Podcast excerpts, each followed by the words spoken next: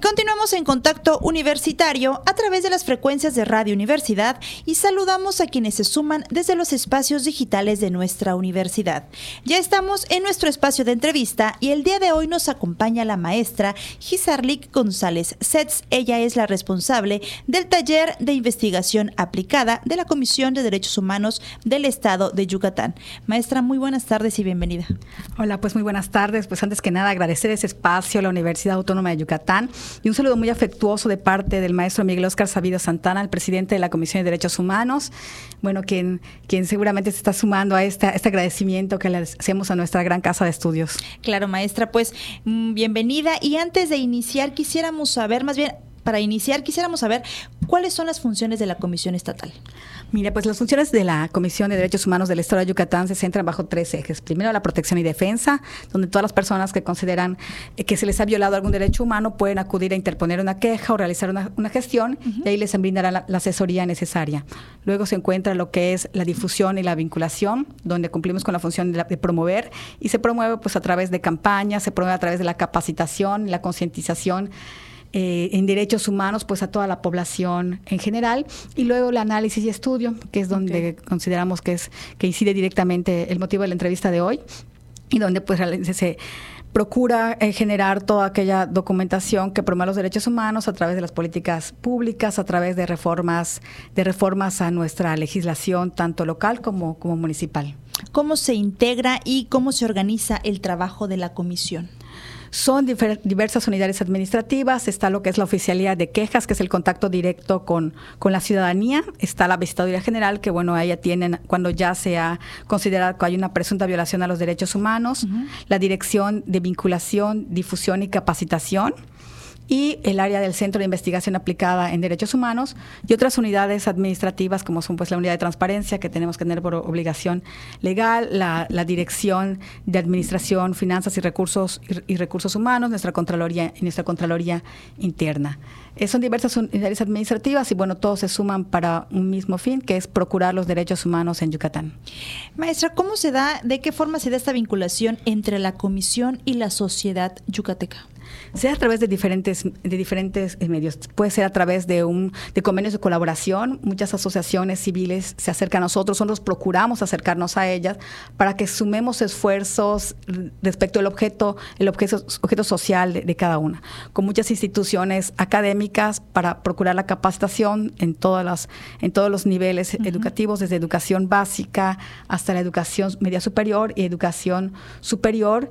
Y pues a través de la, la virtualidad las redes sociales, pues se queda abierta mucho la, la cuestión de, de, las campañas para que la ciudadanía en lo general pues pueda conocer qué son los derechos humanos y qué hace la Comisión para fomentar, para procurar, para promover y garantizarlos. ¿Y cómo se puede solicitar esta ayuda, esta, este apoyo? Pues puede ser a través de lo que son, de, lo que es el correo electrónico, el correo electrónico CODEI. Eh, en el caso de nosotros es investigación arroba pueden acudir a nuestras instalaciones y pues ahí les canalizarán con la administrativa que, que pueda atenderlo respecto a lo que estén solicitando.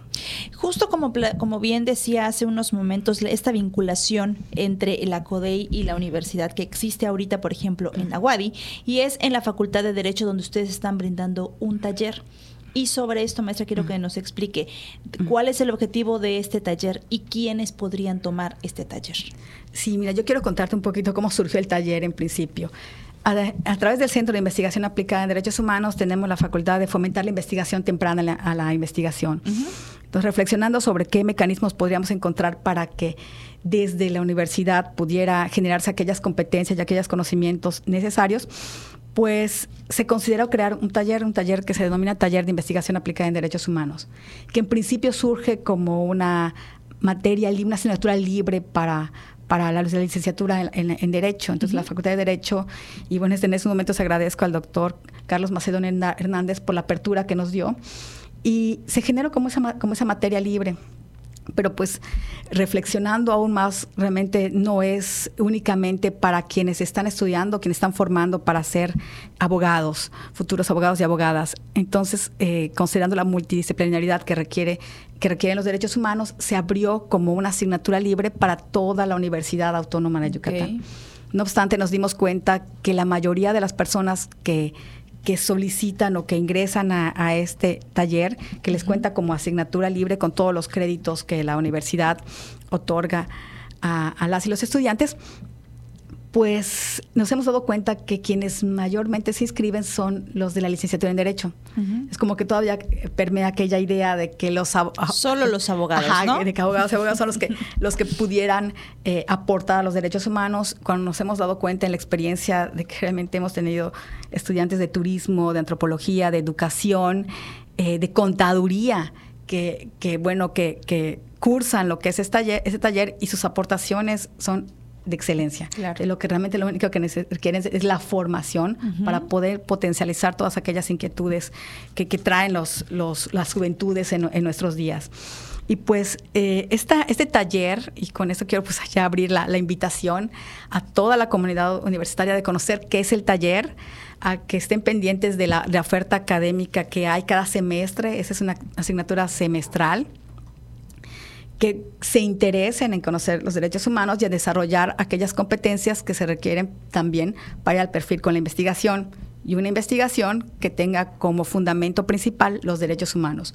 ¿Por qué? Porque eso es lo que va a encaminar la capacidad propositiva de cada estudiante para generar políticas públicas, para hacer, eh, para generar reformas, para generar reformas a la, legislación local o incidir dentro de cada uno de esos, municipios y bueno, tener también una reflexión crítica a saber sobre lo que nos está aconteciendo en nuestros días. Este taller eh, va a iniciar el próximo semestre? Pues llevamos seis semestres de egresados. Seis, semestres. semestres. el sexto, la sexta generación. ¿Cuántos han egresado aproximadamente de egresados? Eh, estuvimos calculando aproximadamente 120 estudiantes. Digo, nos sentimos muy orgullosos de, cada uno de, las, los que han egresado del taller porque pues los vemos de un inicio, los vemos al, final, al, final de cada, de cada semestre y pues vemos un cambio muy positivo en ellos, ¿no? O sea, no es que no hayan, que no conozcan los derechos humanos, sino que saben cómo encaminar lo que ellos piensan, sus capacidades de, propuesta. Así es. Y sí nos gustaría que pues toda la comunidad se interesara, a tener el mayor número, número posible de, estudiantes. Y algo igual que, que, bueno, surgimos en la pandemia, lo que, que, ha, que, ha, caracterizado a este taller es que se da en 100% virtual.